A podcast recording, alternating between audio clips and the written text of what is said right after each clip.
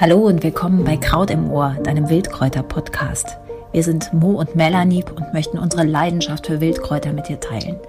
Dazu interviewen wir großartige Menschen und erzählen dir spannende Geschichten und Geheimnisse rund um die Pflanzen. Mach mit uns eine Reise, die dich verwandelt. Im Zentrum der Stadt Fulda liegt die 1626 errichtete Benediktinerinnenabtei St. Maria mit ihren ca. 2000 Quadratmeter großen Klostergarten. Hier lebt und betet und arbeitet Schwester Christa weit über die Grenzen dieses Areals hinaus den Freunden ökologischen Gartenbaus bekannt. Sie ist studierte Gartenbauingenieurin und anerkannte Buchautorin. Sie gehört zu den Pionierinnen im biologischen Gartenbau in Deutschland und ist absolute Spezialistin für das Thema Schnellkompost aus Kräuterzutaten. Und sie ist Benediktinerin und mutmaßlich in ihren Sprechstunden als einzige eine echte botanische Seelsorgerin. Ihre Bücher entstehen nicht am Schreibtisch, sondern atmen jahrzehntelange Erfahrung mit den Jahreszeiten, den Kreisläufen des Säens, Gedeihens, Erntens und Vergehens. Willkommen, Schwester Christa aus der Abtei Fulda. Es ist uns eine große Ehre, dass Sie uns Ihre Zeit schenken und die Möglichkeit gefunden haben, eben auch, äh, dass wir diese Aufnahme machen dürfen. Ja, guten Morgen. Ich freue mich auch, dass ich hier bei dem Podcast zu Gast sein darf. Und ich denke, es wird eine gute halbe Stunde. Welche Pflanze hat sie denn heute früh bereits begrüßt? Der Rosmarin und ein Pfirsichbäumchen. Ach, wie schön. Das blüht jetzt? Ja, äh, Pfirsichaprikosen haben leider schon ge äh, geblüht, bevor die Kälteperiode eintrat. Und ich gucke da jeden Morgen jetzt nach den Blüten, ähm, wie weit die den Frost überstanden haben oder nicht. Da merkt man schon, dass sie je, ja sehr verbunden sind äh, mit den Pflanzen. Gibt es eine, mit der Sie sich ganz besonders verbunden fühlen? Ja, ich liebe eigentlich alle Kräuter und dann hauptsächlich die Rosen. Die sind für mich wirklich, die gehören in jeden Klostergarten. Und ja, das ist halt einfach die Pflanze, die nicht daraus fehlen darf. Ja, der Klostergarten. Ähm, wir kennen Klostergärten in romantischen Vorstellungen, aber auch historisch belegt aus dem Leucher Arzneibuch oder von Wallerfried Strabo oder den St. Galler Klosterplan. Also sie sind ja gut dokumentierte Teile der europäischen Kultur- und Kräutergeschichte auch. Können Sie vielleicht mal ähm, beschreiben, wie das bei Ihnen so aussieht? Wie darf ich mir diesen Garten vorstellen? Ähm, unser Garten ist mit zusammen mit dem Kloster 1626 erst entstanden. Aber er ist noch ganz nach der alten Tradition der mittelalterlichen Klostergärten angelegt, umgeben von einer Mauer und innerhalb dieser Mauer äh, eine Wegeanlage und darin sind ähm, und waren und sind alle wichtigen Gemüse und Obst Pflanzen und Kräuter und auch sehr viele Blumen, wie das von Anfang an in den Klostergärten war. Äh, Im inneren Bereich haben wir einen sogenannten Kreuzgarten, mhm. in deren Mitte ein Brunnen ist und äh, der sind vier Quadrate aufgeteilt, wobei jeweils Rosen ähm, eine wichtige Rolle spielen, in, gerade in diesem Kreuzgarten, der für mehr für Meditation ähm, geeignet ist.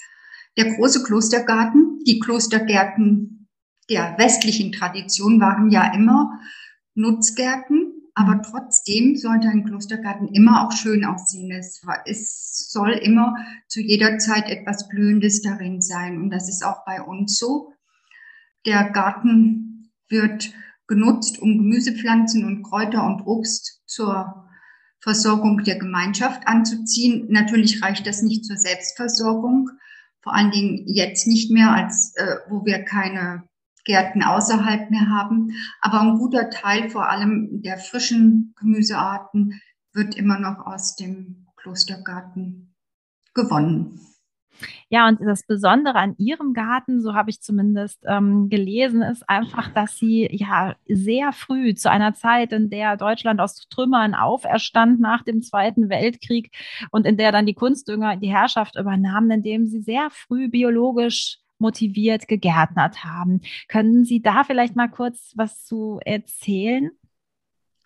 Ja, das ist wirklich das Besondere unseres Gartens. Und zwar unsere Schwester Laurentia Dombrowski ähm, gehört ja wirklich zu den namhaften Pionierinnen des biologischen Gartenbaus. Und ihr lag von Anfang an ähm, der Boden und die Pflanzen am Herzen. Und sie hat damals intuitiv begriffen, dass es der falsche Weg ist, immer mehr Gifte oder chemische Düngemittel in den Boden zu bringen, dem Boden gehörte wirklich ihre ganze Liebe. Sie wollte den Boden auf nachhaltige, organische, gute Art fruchtbar erhalten. Und da kam natürlich ein, ja, man kann es Zufall nennen, aber ähm, für uns ist es mehr als ein Zufall. Schwester Laurentia hat in einer Klosterchronik aus dem englischen Benediktinerinnenkloster Stanbrook, ebenfalls eine berühmte Abtei in England, eine Klosterchronik übersetzt und hat da die Notiz gefunden, dass dort im Klostergarten mit einem Kräuterpulver experimentiert wurde, das in ganz kurzer Zeit Gartenabfälle in Humus verwandelt. Die Engländer mit Miss, Engländerin Miss Bruce hat dieses Kräuterpulver entwickelt. Sie hat selbst bei den Anthroposophen mitgearbeitet gehabt aber dann war die in diese Arbeit, ihr diese Arbeitsweise zu kompliziert. Außerdem mussten damals alle, die diese Präparate haben wollten, Mitglieder der anthroposophischen Gesellschaft werden. Und sie hat sich dann wieder davon getrennt und mit den gleichen Kräutern auf eigene Fausterfahrungen äh, ja und ähm, experimentiert in Einmachgläsern, dann in Kompost Kästen und hat immer festgestellt, dass tatsächlich eine ganz kleine, geringe Dosis wirklich wie so ein Wunder wirkt und den, die Gartenabfälle und Küchenabfälle in ganz kurzer Zeit zersetzt. Genau, also und, da können wir gerne nochmal beibleiben. Heute verkaufen Sie äh, über 60.000 Tüten dessen, was Sie jetzt Humofix nennen. Und die Geschichte dieses Kräuterpulvers ist eben sehr besonders, weil Sie äh, eben aus England diese Übersetzung ähm, gemacht haben, dann viel experimentiert haben. Nicht zuletzt aber auch, weil Schwester Lorenz ja, glaube ich, äh, das, was man heute Marketing nennt, sehr gut äh, beherrscht hat, äh, offensiv dafür geworben hat. Und es gibt ja auch dann seit 61 regelmäßig ähm, ja den Newsletter, wenn man so sagt, also die Winke, ja. die Zeitschrift des Klosters. Genau.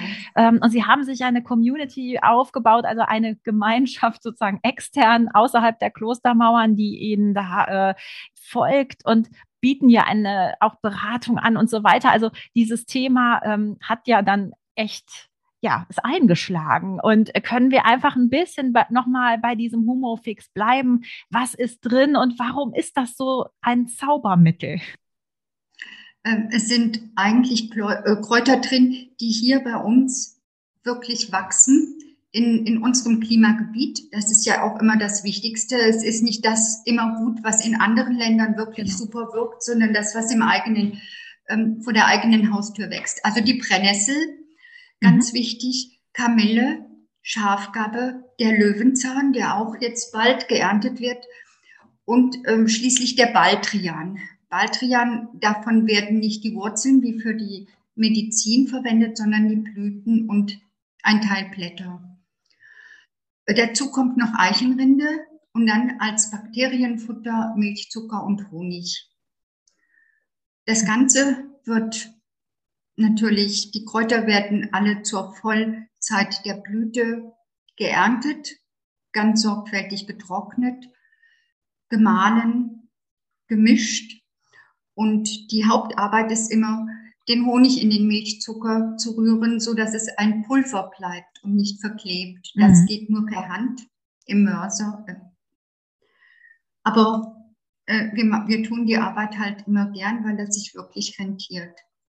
Ähm, diese Pflanzen haben wirklich Wirkstoffe, Inhaltsstoffe, die ähm, so eine, man kann sagen, so eine geballte Kräuterpower sind für die Bakterien, die in den Gartenabfällen, wo Reste von Erde dran sind, immer schon vorhanden sind. Äh, das ist also ein reines Kräuterpräparat, kein Bakterienpräparat.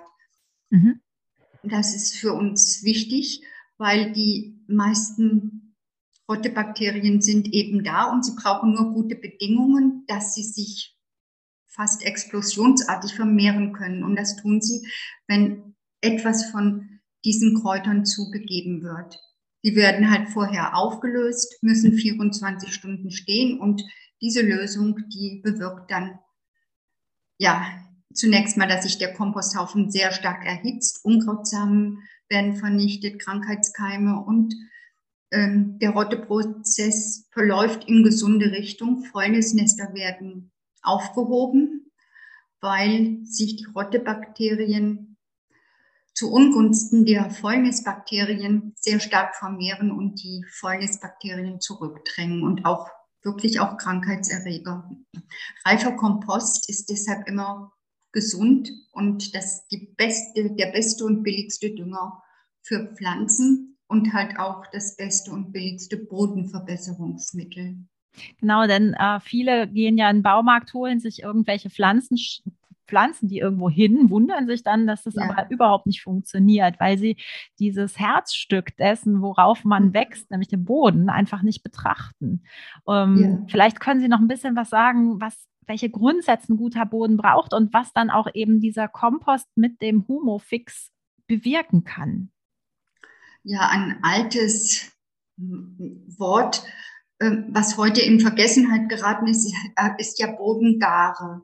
Mhm. Ähm, und das bedeutet aber nicht, dass der Boden nur durch Frost in kleine Teile zerbröselt ist und deshalb sich gut bearbeiten lässt, sondern ein garer Boden ist immer ein lebendiger Boden, wo ähm, viele Regenwürmer vor allen Dingen dafür gesorgt haben, dass Hohlräume im Boden sind, dass Feuchtigkeit gut eindringen kann, nicht oberirdisch abläuft dass viele Bakterien im Boden leben oder auch, und auch Kleintiere, die die Pflanzenreste verarbeiten, zunächst verkleinern, aber dann auch aufschließen und die Nährstoffe für die Pflanzen bereithalten.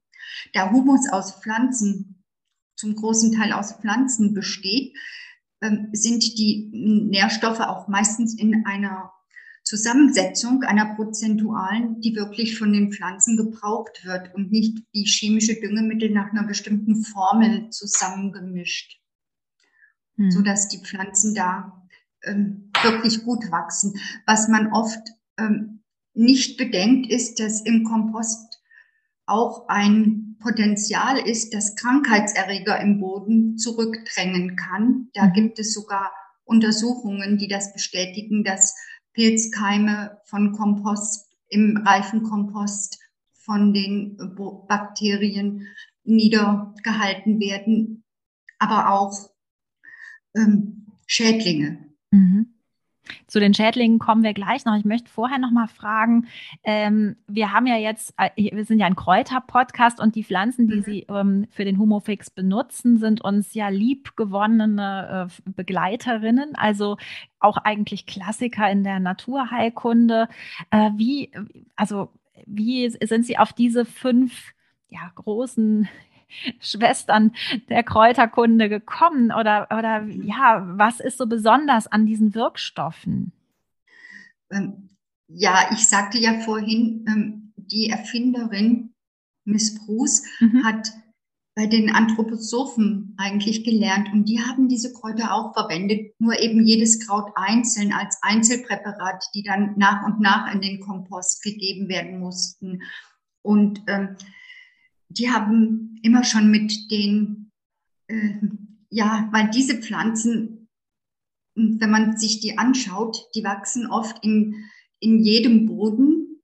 Die sind mit allen möglichen Bedingungen zufrieden und haben eine unheimliche Lebenskraft. Mhm. Ähm, da kann man nur staunen. Das haben übrigens auch noch andere Unkräuter, sogenannte Unkräuter.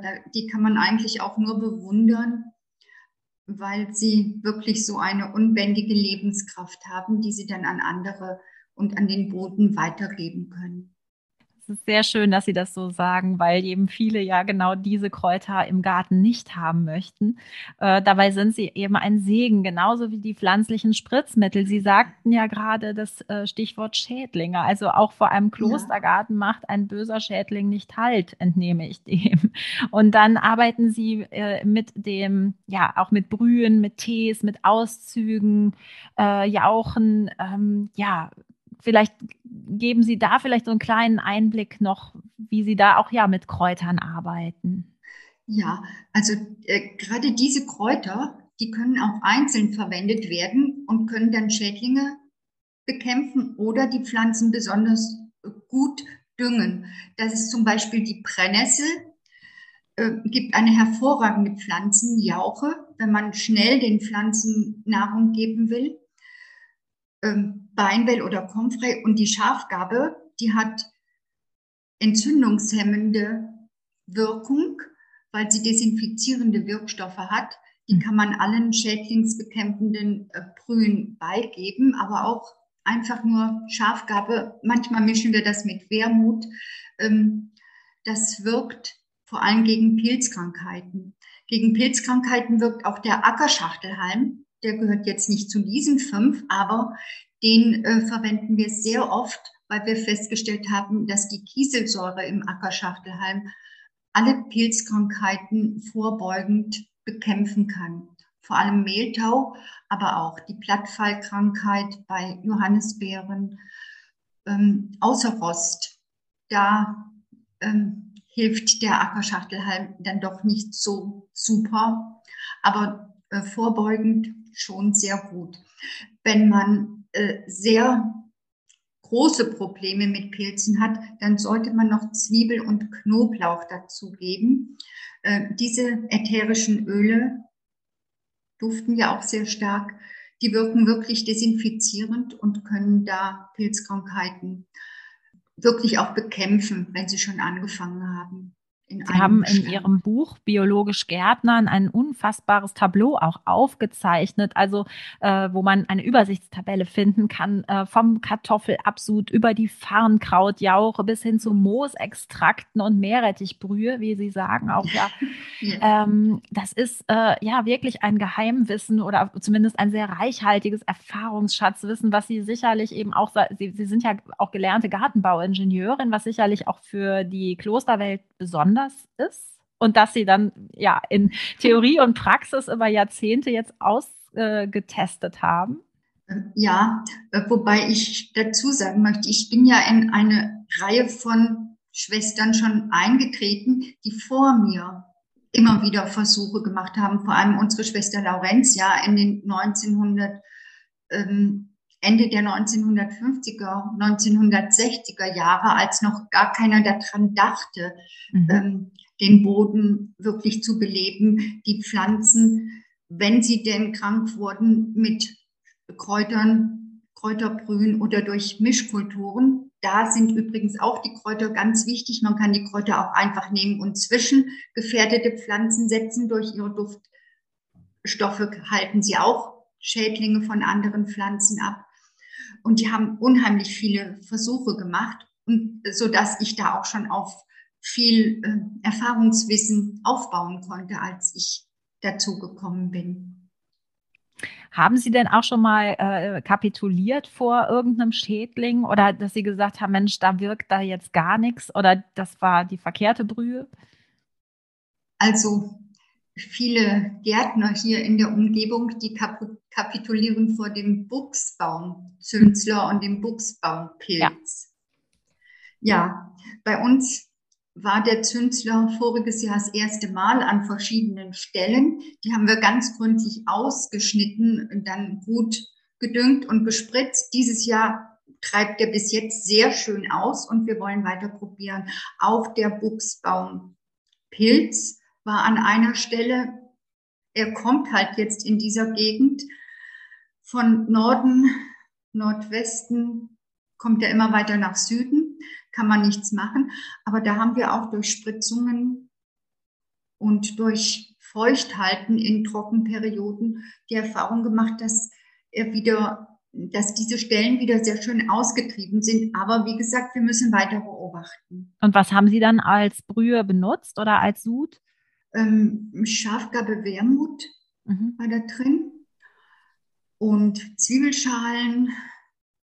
Ja, weil das ja ähm, etwas ist, was wirklich viele im, im Garten haben. Ja. Und äh, wie Sie auch sagen, die zunehmende Trockenheit macht natürlich auch jetzt äh, sich wahrscheinlich auch in Ihrem Garten bemerkbar. Ja, äh, das ist gerade bei Buchs ganz wichtig. Der ist bei Trockenheit sehr viel ähm, anfälliger und wenn er gut feucht gehalten wird, auch noch mit Brennnesseljauche dazu, Ackerschachtelhalm natürlich auch noch dazu, das wirkt dann durch über die Wurzeln noch und stärkt die Blätter, äh, dann kann man da wirklich versuchen, ihn in Schranken zu halten.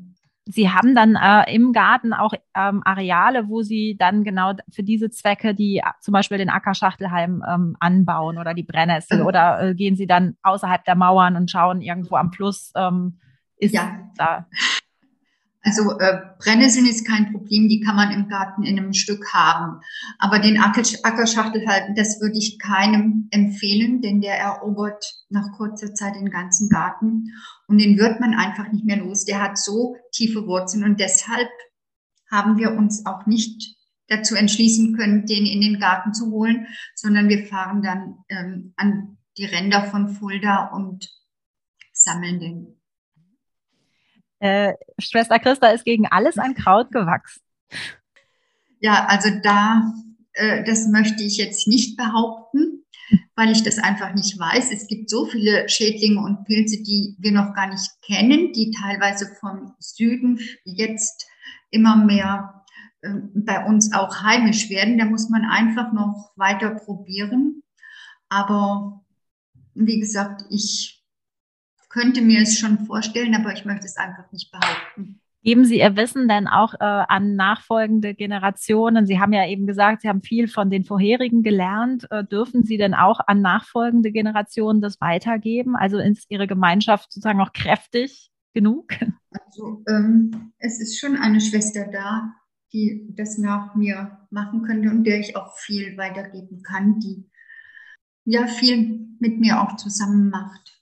Das ist sehr schön. Und äh, eben dieses, die Publikation Winke, die existiert ja auch weiter. Das heißt, unsere Hörerschaft darf sich da auch äh, sozusagen ja, informieren. Ja, ähm, ja, das ist halt auch, ähm, das ist die, die älteste biologische Gartenzeitschrift im deutschsprachigen Raum. Da sind wir auch ein bisschen stolz drauf. Ja. Als es noch weiter überhaupt nichts gab, da gab es diese Winke schon. War zuerst so Abonnenten, die konnte man an einer Hand abzählen. Und das hat sich dann durch Mund-zu-Mund-Propaganda, wie übrigens auch das Homofix, wir haben nie in äh, Massenmedien oder so Werbung gemacht, sondern das haben immer Kunden, die es ausprobiert haben, von Mund zu Mund weitergegeben. Ja, aber Sie haben natürlich auch dann wirklich äh, fantastische Kreise gezogen bis hin zum Adel ja. und haben ja wirklich eine rege Korrespondenz gehabt äh, zu diesem ja, die ganzen. Schwester Laurentia, ja. Also ich das finde schon, dass das äh, eine sehr ähm, besondere Geschichte ist. Und äh, genau, vielleicht gibt's noch ähm, ein paar Tipps, die Sie eben ja, klassischen Gärtnerinnen oder Balkoninhaberinnen hier in den Städten mit auf den Weg geben können äh, im Umgang mit Pflanzen oder welche Kräuter wir eben äh, vor alledem in unserem Alltag nicht vergessen dürfen. Ähm, ja, zunächst mal, das habe ich ja schon gesagt, die Brennnessel ist eine Pflanze, die für fast alles zu, äh, zu gebrauchen ist. Man kann auch, wenn der Brennnesseljauchegeruch einen stört, einfach einen Auszug, 24 Stunden Auszug machen. Das kräftigt die Pflanzen auch schon ungemein. Das ist besonders zu empfehlen für Balkongärtner oder wenn man Zimmerpflanzen damit gießen und stärken will.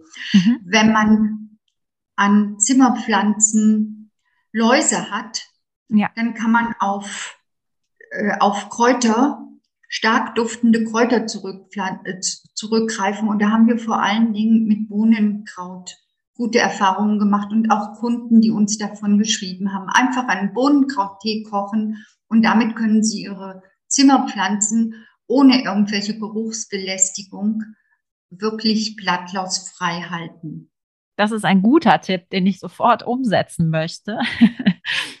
zum Schluss oder Richtung Schluss eine ähm, Vervollständigungs, äh, kleine, ähm, kleines Spiel zum Vervollständigen von zwei, drei Sätzen. Wenn ich Sie frage, Gartenarbeit ist für mich wie? Was sagen Sie dann? Oh. Gartenarbeit. Gartenarbeit ist für mich wie das Atmen in, an einem Tag, an dem Regen, Sonne und Wind in einem richtigen Verhältnis sind. Oh, schön.